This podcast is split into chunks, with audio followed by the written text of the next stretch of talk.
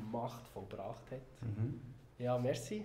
Bis gesegnet, sprich du wirklich zu uns und dass wir dürfen Herzen öffnen für die Botschaft, die Gott durch dich zu uns möchte reden. Mhm. Herzlichen Dank.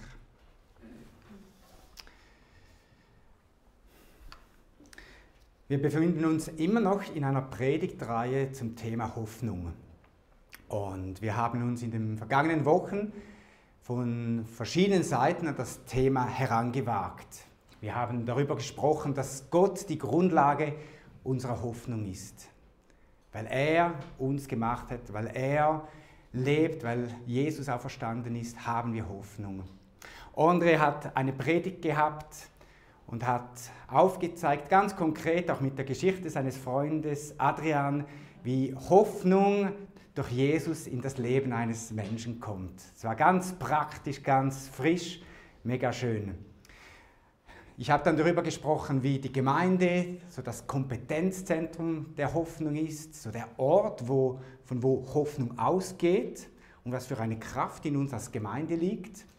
Und Judith hat über den Himmel als erfüllte Hoffnung gepredigt. Und ich habe mir, schon als ich die Predigtserie so vorbereitet habe, habe ich mir überlegt, was ist dann mit dieser Welt? Gibt es Hoffnung für diese Welt? Was sagt die Bibel über diese Welt und besteht Hoffnung? Wenn man ja so die aktuelle Situation anschaut, auf Social Media liest, ähm, News liest, haben eher das Gefühl, die Welt ist ein hoffnungsloser Fall. Die Welt ist krank. Es ist die Rede von Katastrophen, von Umweltverschmutzung, es ist die Rede von Klimaveränderung, von, von Energiekrise, von Pandemien. Und irgendwie haben wir den Eindruck, oder nicht nur den Eindruck, es wird so vermittelt, die Welt ist krank und der Mensch ist der Grund dieser Krankheit. Der, der Mensch ist fast so wie ein Parasit, der die Welt krank macht und wegen des Menschen und seines Lebensstils geht die Welt zu Ende. Und solche Bilder haben wir in den letzten Wochen und Monaten immer wieder gesehen. Leute, die, die so erfasst sind von, von dieser Perspektive, die sehr düster ist, von, diesen wissenschaftlichen Analysen, die sagen, wir laufen auf eine Katastrophe zu und wenn wir uns heute nicht ändern, dann gibt es kein Morgen mehr. Diese Leute, die kleben sich auf dem Boden fest, sie barrikadieren die Straße, um auf den Klimanotstand hinzuweisen. Es ist die, eine Gruppe, die heißt die letzte Generation und die geht davon aus, wenn die heutige Generation nicht handelt und umdenkt, dann hat die nächste Generation keine Zukunft. Mit Klimaerwärmung, mit Umweltverschmutzung etc. hat der Mensch und, und alle Spezies auf dieser Welt keine Zukunft mehr. Und darum sehen sich, sie sich genötigt, solche drastische Maßnahmen anzuwenden. Man kann dazu denken, was man möchte, aber es zeigt so die, die Situation und die, Hoffnungslosigkeit oder der Pessimismus in unserer Gesellschaft. Und ich glaube, dass das berührt uns alle zusammen. Es macht etwas in mir, immer wieder diese Bad News zu hören, immer wieder zu hören, es geht abwärts und es es geht zu Ende. Ob es dann so kommt oder nicht, das, das sei dahingestellt. Was ist die Reaktion von Christen? Von Christen höre ich oft, ja, das muss so kommen. Die Erde, die Schöpfung, die ist verdorben, sie ist gefallen, das muss so kommen. Und das steht ja so in der Offenbarung. Es ist die Rede von Krieg, von Pandemie, von Katastrophen, von Verfolgung der Christen. Und, und das muss ja immer schlimmer und schlimmer und schlimmer werden, aber das besorgt uns ja eigentlich nicht, weil wir sind Bürger des Himmels und irgendeines Tages kommt Jesus zurück und wir entfliehen in den Himmel und dort ist unser Zuhause und die Welt kann uns eigentlich egal sein. Ist uns die Welt egal? Ist Gott die Welt egal? Manchmal habe ich so das Gefühl, wenn ich mit, mit Christen, die ähm, spreche über die momentane Situation, man hat so etwa die, die Haltung nach mir, die Sinnflut, so wie eigentlich ein großer Teil der Welt. Was ist mit der Erde? Was passiert mit all diesen schönen Orten, die uns umgeben? die wir entdecken auf Wanderungen, auf Spaziergängen, mit dem Hund oder mit dem Schatz frisch verliebt an der Hand. Was passiert mit dem Ort, wo, wo ich meiner Frau einen Heiratsantrag gemacht habe? Wird der einfach zugrunde gehen? Was passiert mit den, den schönen Orten, wo wir Ferien verbringen, wo wir Sonnenuntergänge anschauen, wo, wo wir äh, bräten und, und die Natur genießen? Ist das alles einfach dem Untergang geweiht? Ich möchte heute darauf eingehen, ob Hoffnung für diese Welt besteht und ob es sich auch lohnt, sich in die Welt und die Schöpfung zu investieren. Weil wenn wir pessimistisch sind und sagen, ja, nach mir die Sinnflut, wir gehen ja in den Himmel, dann müssen wir uns nicht groß um die Welt kümmern. Wenn wir aber spüren, da ist Hoffnung und Gott hat noch etwas vor mit dieser Welt, dann treibt uns das auch zum Engagement in diese Welt, in die Menschen und in die Schöpfung an. Und das ist mein Ziel, weil ich glaube, ja, Gott hat eine hoffnungsvolle Perspektive mit dieser Welt. Und ich möchte so einen, einen biblischen Abriss machen über die Welt. Was ist die Welt? Was hat Gott mit der Welt, mit der Schöpfung gedacht? Und wohin führt das? Und und das ist äh, äh, eine schöne Portion Theologie, aber ich glaube, es ist wichtige Theologie und, und es ist eine schöne, eine hoffnungsvolle Theologie. Und ich habe da ein tolles Video dazu gefunden, das meine Predigt eigentlich so schön gut zusammenfasst. Und wir schauen dieses Video so portionenweise und dann erkläre ich das. Also wir steigen da ein und wir schauen den ersten Teil des Videos. Die Bibel gebraucht die Begriffe Himmel und Erde, um von zwei Dimensionen zu sprechen. Gottes Welt und unsere Welt. Okay, unsere Welt kenne ich sehr gut. Es gibt Bäume, Flüsse, Berge, aber mein Verständnis von Gottes Welt ist ein bisschen undeutlich. Was wir in der Bibel dazu finden, sind Bilder, die versuchen uns Gottes Welt näher zu bringen, die für uns sonst eigentlich unvorstellbar ist. Es sind also zwei ganz unterschiedliche Welten. Ja, sie sind schon von ihrer Natur her sehr unterschiedlich. Aber was wirklich interessant ist, in der Bibel sind es nicht immer getrennte Welten. Stell dir Himmel und Erde also eher als zwei Dimensionen vor, die an ein und demselben Ort ineinander greifen können. Wir reden oft davon, dass man in den Himmel kommt, wenn man stirbt, aber dass Himmel und Erde sich überlappen, habe ich noch nie gehört. Was ziemlich verrückt ist. Denn die biblische Geschichte dreht sich genau darum, die Vereinigung von Himmel und Erde. Wie beide einmal völlig vereint waren, dann aber getrennt wurden und wie Gott sie jetzt wieder vereinen will. Gehen wir nochmal zurück zum Anfang, als Himmel und Erde noch völlig vereint waren. Ganz am Anfang der Bibel wird der Garten Eden nämlich so beschrieben. Es ist ein Ort, wo Gott zusammen mit den Menschen in perfekter Harmonie wohnt, ohne Trennung. Die Menschen gestalten diese Welt als Gottes Partner, damit die Welt aufblüht und wunderschön wird. Aber wir Menschen hatten unsere eigenen Vorstellungen. Wir wollten Gott lieber draußen haben und eine Welt ohne ihn erschaffen. Ja, und so haben wir jetzt zwei getrennte Welten. Die Bibel gebraucht viele verschiedene Begriffe und Ausdrücke, um diese Welten zu beschreiben und klar zu unterscheiden. Du hast vorhin gesagt, dass die Welten trotzdem ineinander greifen können. Erklär mal, wie das geht. Dafür müssen wir jetzt über Tempel reden. Denn in der biblischen Welt erfährt man Gottes Gegenwart, indem man einen Tempel betritt. Hier treffen Himmel und Erde aufeinander. In der Bibel werden zwei Arten von Tempeln beschrieben. Der eine ist die Stiftshütte, mehr oder weniger ein Zelt, das Mose aufgestellt hat. Und der andere Tempel ist ein beeindruckendes Gebäude, das Salomo baute. Diese Tempel wurden mit Obstbäumen, Blumen und Engelsstatuen geschmückt und mit Gold und Juwelen dekoriert. All das wurde so gestaltet, um einem das Gefühl zu geben, zurück im Garten Eden zu sein. In der Mitte des Tempels gab es den Bereich, der das Allerheiligste genannt wurde. Man könnte ihn den Hotspot von Gottes Gegenwart nennen. Wir können dort also wieder ganz nah zu Gott kommen. Nicht so schnell, denn mit dem Tempel kommt auch ein Problem. Gottes Bereich ist gefüllt von seiner Gegenwart, also auch mit Güte, Recht und Schönheit. Aber der menschliche Bereich ist voll von Sünde, Unrecht und allen hässlichen Folgen. Aber wie können sich diese Bereiche überschneiden, wenn sie wegen ihrer Unterschiede so im Konflikt stehen? Die Lösung lautet, durch Tieropfer. Das klingt ja schräg.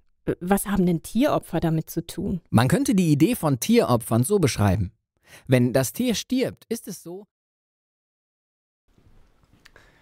So, das war schon mal sehr kompakte Theologie in Ton und Bild. Die Welt hat viel zu tun mit dem Himmel. Das ist schon mal klar. Ganz am Anfang der Schöpfung, oder ganz am Anfang der Bibel wird so die Schöpfung beschrieben.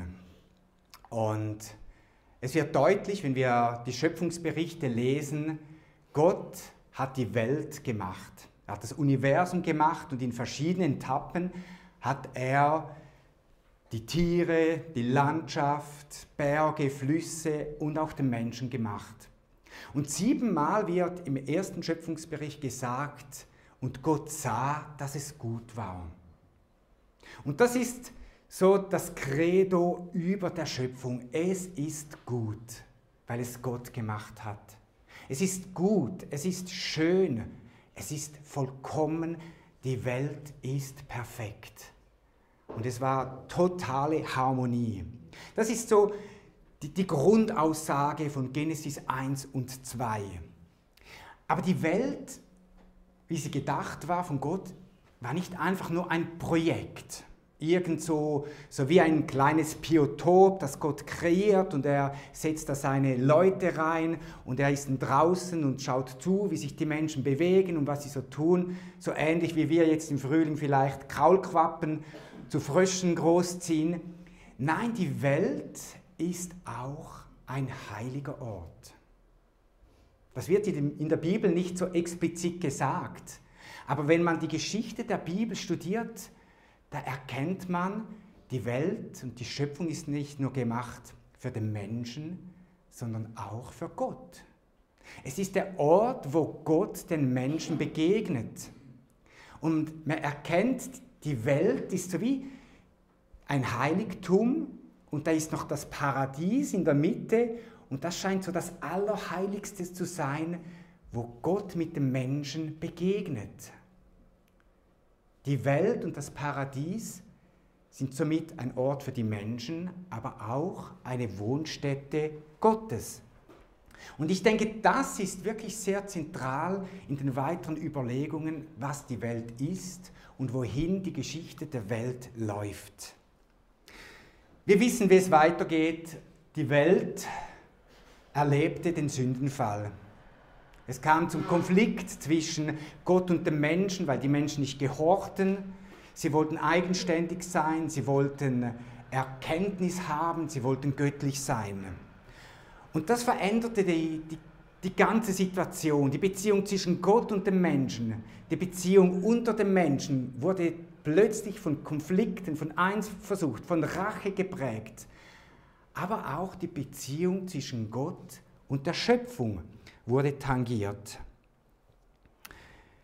Paulus schreibt im Römerbrief 5, 12, durch einen einzigen Menschen, nämlich durch Adam, ist die Sünde in die Welt gekommen und als Folge davon der Tod. Nun sind alle Menschen dem Tod ausgeliefert, denn alle haben auch selbst gesündigt. Durch die Sünde, durch den Ungehorsam von Adam und Eva wurde die ganze Welt tangiert von der Kraft der Sünde. Das ist etwas Böses, etwas, das alles durchdringt. Und nicht nur der Mensch musste ab dann sterben, sondern auch die Tiere mussten sterben. Auch die Natur war der Vergänglichkeit unterworfen. Die ganze Schöpfung war von dieser Sünde in, in den Würgegriff genommen.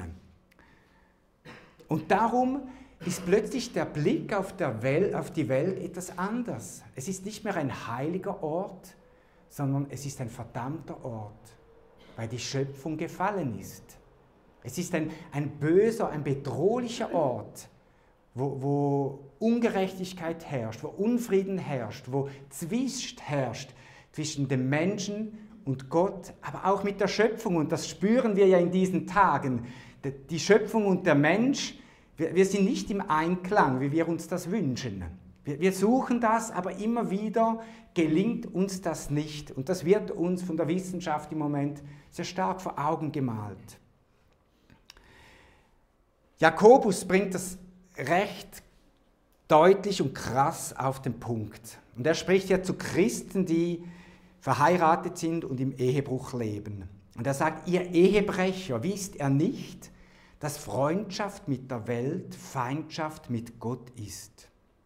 Wer der Welt Freund sein will, der wird von Gottes Feind sein. Plötzlich wird die Welt zum Feind von Gott. Und wie wir auf dem Video gesehen haben, die, die zwei Dimensionen, die, die Schöpfungswelt und die, der Himmel, der Ort, wo Gott sich befindet, das passt nicht mehr zusammen. Und die Bibel, das Neue Testament, warnt uns Christen, weltlich zu leben, also den, den, den Werten und den Sehnsüchten der Welt angepasst zu leben. Jesus sagt, sammelt Schätze im Himmel und nicht auf dieser Welt und meint damit, wir, wir sollen nach dem Himmel trachten und nicht uns dem, was in der Welt läuft, hingeben. Die Welt ist böse, der Himmel ist gut, wir Menschen sind hier und wir möchten hinaus erlöst werden. Das gelingt durch Jesus Christus und wenn wir sterben, sind wir im Himmel. Punkt fertig. So einfach ist oft die Theologie von Christen und es ist sehr stark vereinfacht und man bleibt hier stehen. Wir sind im Himmel, wir spielen Harfe. Ähm, Alex begleitet uns auf dem Klavier, Annie singt dazu. Und das ist so unsere Bestimmung, im Himmel Gott anzubeten, in einem verklärten Ort. Und irgendwo verkümmert die Welt und, und wird in den Apfeleimer geschmissen. Ist denn da keine Hoffnung für die Welt? Paulus beschreibt, wie selbst die Schöpfung stöhnt, ächzt, sich der Verlorenheit bewusst ist und eine Sehnsucht hat nach Erlösung. In Römer 8, 19 bis 22 sagt er, darum wartet die ganze Schöpfung sehnsüchtig und voller Hoffnung auf den Tag, an dem Gott seine Kinder in diese Herrlichkeit aufnimmt. Ohne eigenes Verschulden sind alle Geschöpfe der Vergänglichkeit ausgeliefert, weil Gott es so bestimmt hat. Gott hat bestimmt, dass Adam und Eva, der Mensch über die Schöpfung regiert. Der Mensch hat es verkackt und die Schöpfung leidet jetzt drunter. Die Schöpfung kann nichts dafür, aber sie leidet. Und sie stöhnt und ächzt mit uns Menschen zusammen. Wir alle, wir stöhnen und ächzen unter Krankheit, unter unversöhnten Beziehungen, unter Krieg etc. Und die Welt sehnt sich danach, dass Gott sich wieder verherrlicht in dieser Welt. Weiter sagt Paulus,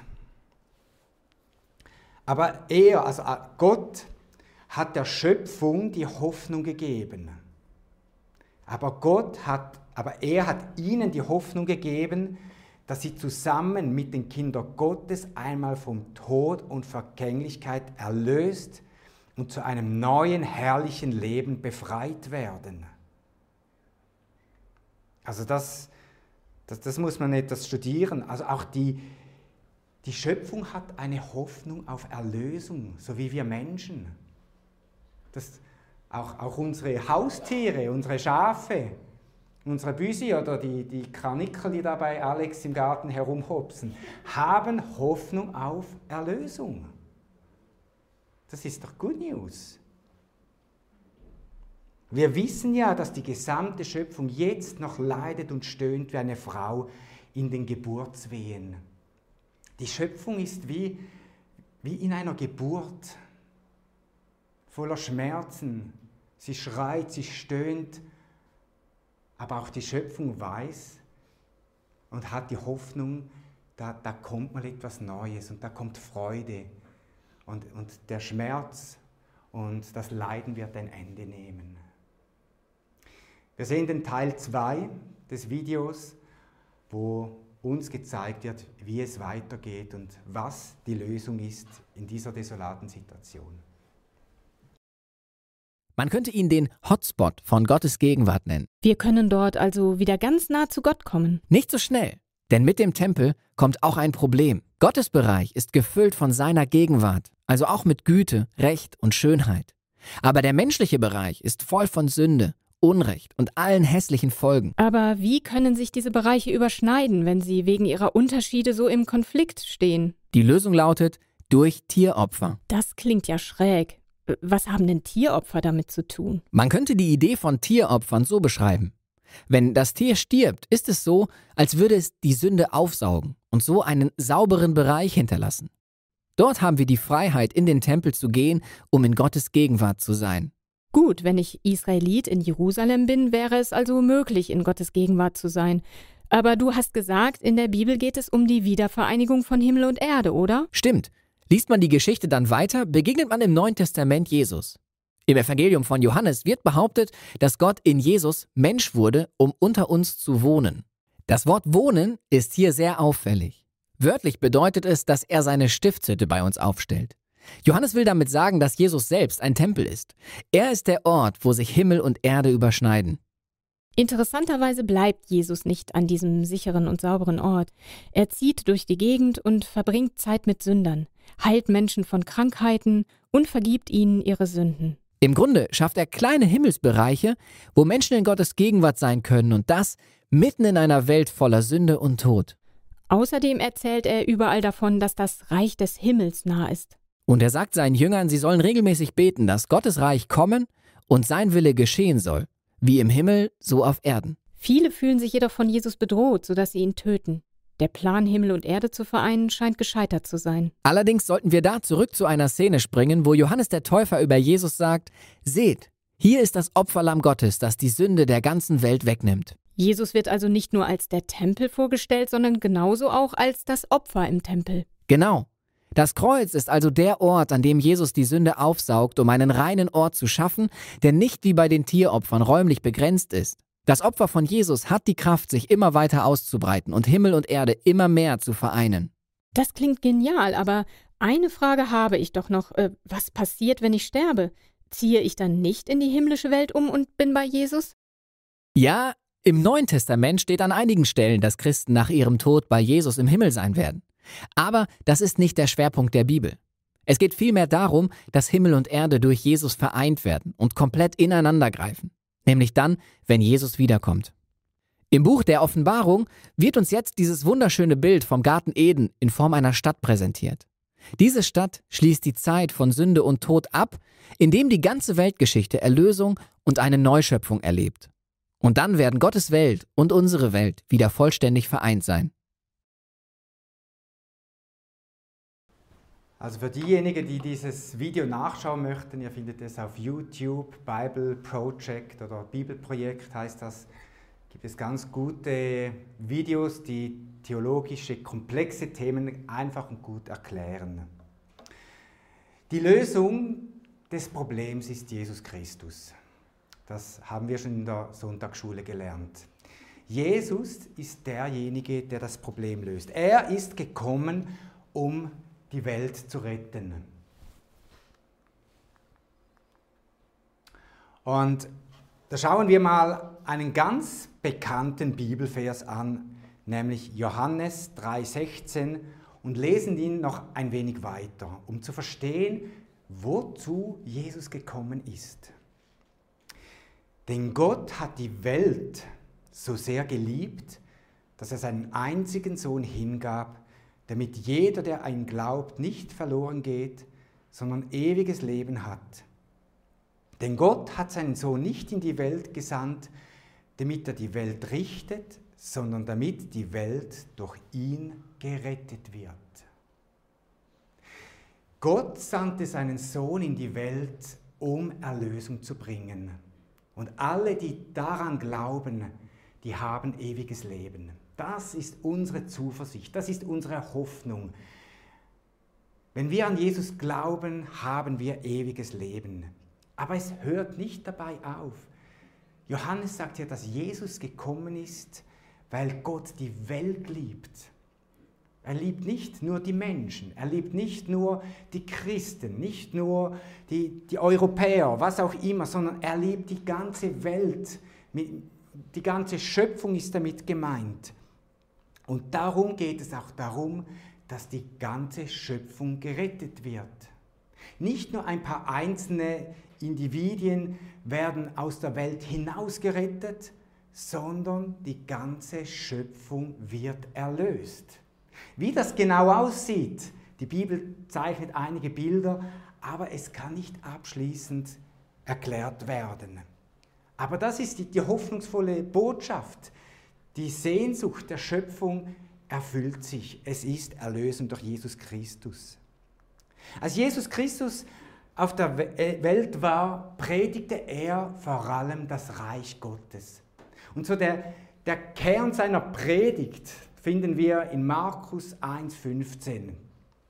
Da sagt er, die Zeit ist erfüllt. Oder man kann auch sagen, der, der Moment ist gekommen. Das Reich Gottes ist nahe. Kehrt um und glaubt an das Evangelium. Immer wieder hat er vom Reich Gottes gesprochen. Und damit hat er nicht einfach vom Him den Himmel gemeint, sondern er hat davon gesprochen, dass etwas in diese Welt kommt, nämlich das Reich Gottes, das Himmelreich, und dass es um sich greift. Nämlich überall dort, wo Menschen umkehren und Jesus nachfolgen, dort passiert Reich Gottes. Dort, wo sich Menschen zusammenfügen, um Gott anzubeten, um Jesus anzubeten, dort passiert Reich Gottes. Und das soll wachsen an, auf der ganzen Welt. Und als Jesus Christus am Palmsonntag nach Israel, nach Jerusalem einzog, dann war das nicht nur irgendwie eine Etappe, zuerst nach Jerusalem und dann ab in den Himmel, sondern es, es war deutlich für die Juden, hier kommt ein König. Für die Juden war nie der, der Glaube da oder die Hoffnung, dass sie in eine andere Sphäre gerettet werden. Es war immer der Glaube, dass das Reich Gottes hier kommt, physisch, in Jerusalem, in Israel. Und sie haben das natürlich falsch verstanden, so wie, wie wir auch heute noch vieles, wir vieles falsch verstehen. Aber es war klar, Jesus Christus wird als König eingesetzt. Und das passierte dann nach seiner Auferstehung, als er in den Himmel auffuhr und zur Rechten Gottes Platz nahm. Dann wurde Jesus König an der Rechten zur Seite. Aber für den ersten Fall, für den Moment noch der König im Exil, auf den wir warten. Darum sagt Jesus, betet, unser Vater im Himmel, geheiligt werde dein Name, dein Reich komme. Jesus sagt nicht, betet, nimm mich hinfort in den Himmel und nimm noch möglichst viele andere hinfort in den Himmel, sondern sein Reich soll sich in der Welt etablieren und soll jeden Bereich des kulturellen Lebens, des politischen Lebens, des wirtschaftlichen Lebens, der Familien, soll es tangieren und, und durchfluten. Das war die Vision von Jesus Christus. Das letzte Buch in der Bibel ist die Offenbarung. Und wenn wir über die Offenbarung sprechen, dann bleiben wir oft hängen zwischen Kapitel 1 und 20. Und wir fragen uns, was bedeuten die Posaunen, was bedeuten die Siegel und die verschiedenen Symbole. Und, und oft wurde darauf der Schwerpunkt gelegt, so das Schwierige, die Verfolgung, die Katastrophen und man versuchte in der Zeit zu forschen, wann ist was passiert und wie nahe sind wir jetzt am Ende. Und oft hat man verkannt, dass eigentlich der Schwerpunkt der Offenbarung in den letzten zwei Kapiteln zu finden sind. Nämlich, wo das Ziel vom Reich Gottes beschrieben wird. Es wird beschrieben, wie die Sphäre der Schöpfung und wie der Himmel wieder zusammenfinden. Und es werden ganz verschiedene Bilder gebraucht, um etwas zu erklären, was eigentlich unerklärlich ist. So heißt es im Kapitel 21 in den ersten beiden Versen, heißt es, dann sah ich einen neuen Himmel und eine neue Erde. Der erste Himmel und die erste Erde waren verschwunden und das Meer war nicht mehr da. Ich sah, wie die heilige Stadt, das neue Jerusalem, von Gott aus dem Himmel herabkam. Also die Welt und der, das Himmelszelt werden verwandelt von Gott. Es ist nicht mehr so, wie es heute ist. Es, es wird irgendwie verwandelt und es wird beschrieben, wie ein himmlisches, ein neues Jerusalem auf die Welt kommt und wie sich diese zwei Ebenen vereinen. Jerusalem, das war für die Leser dazu mal klar, das ist die heilige Stadt.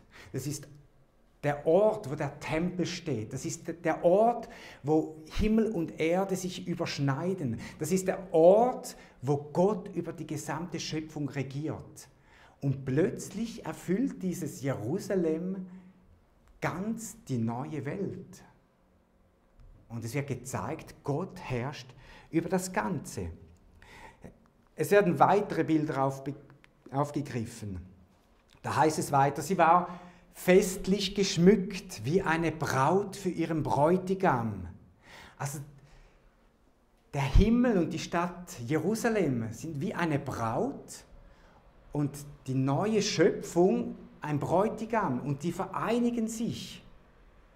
Ein Bild, das, das wir kennen, da können wir etwas damit anfangen.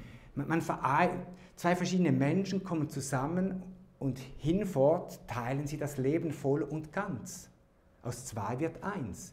Und so ist es auch mit Himmel und Erde. Aus diesen zwei verschiedenen Orten wird ein Ort. Und der Thron, und vom Thron her hörte ich eine starke Stimmenrufe, Stimme rufen, dies ist die Wohnstätte Gottes bei den Menschen.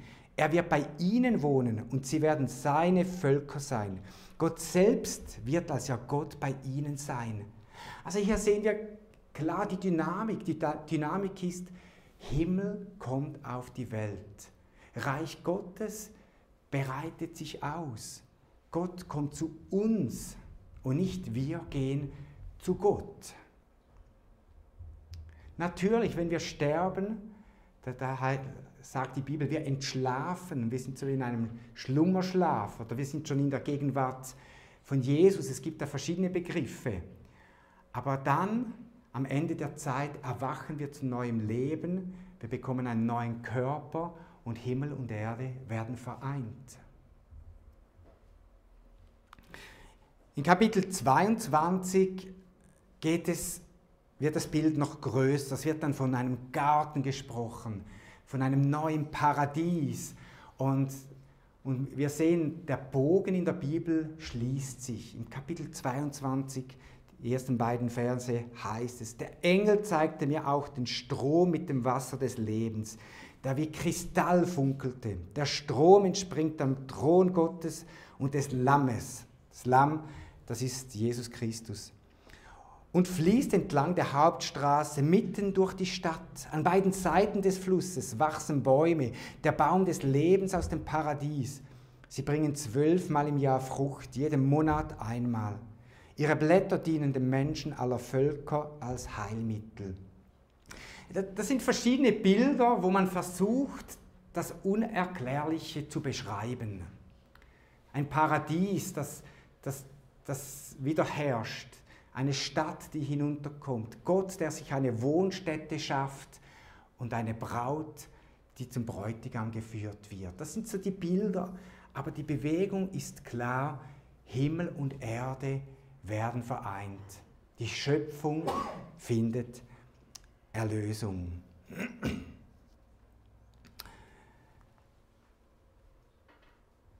Viele Leute, sie haben das Gefühl, es ist hoffnungslos mit, mit all diesen Katastrophen und, und, und das spüren wir ja auch in der Gesellschaft.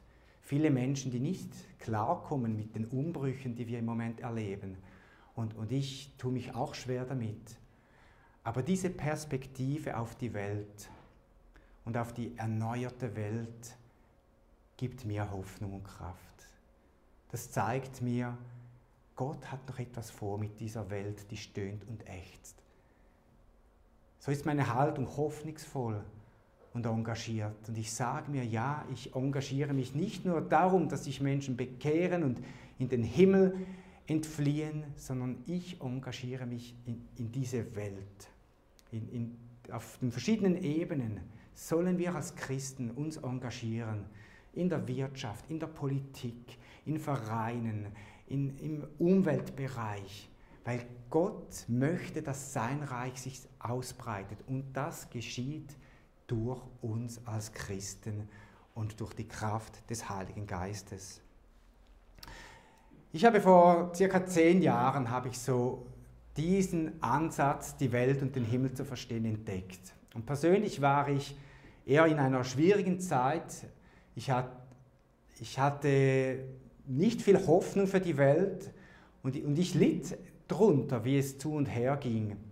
Und ich dachte mir immer, das kann doch nicht sein, dass nur ein paar Christen in den Himmel entfliehen und dann, dass die Erde zusammengerollt wird und versorgt wird. Und, und mir begegnete die, diese Theologie, die insbesondere von Theologen Anti-Wright entwickelt wurde. Und, und es gab mir neue Hoffnungen. Und Gott begegnete mir immer wieder auch darin. Und gab mir auch das Privileg, in, in zwei verschiedenen Träumen habe ich von, von, Kapitel 21 und 22 von der Offenbarung geträumt. Und Gott hat mir ein Stück weit gezeigt, wie das sein könnte. Und das treibt mich an, die Hoffnung, dass Himmel und Erde vereint werden. Und darum beten wir, unser Vater im Himmel, dein Name werde geheiligt, dein Reich komme wie im Himmel, so auf dieser wunderschönen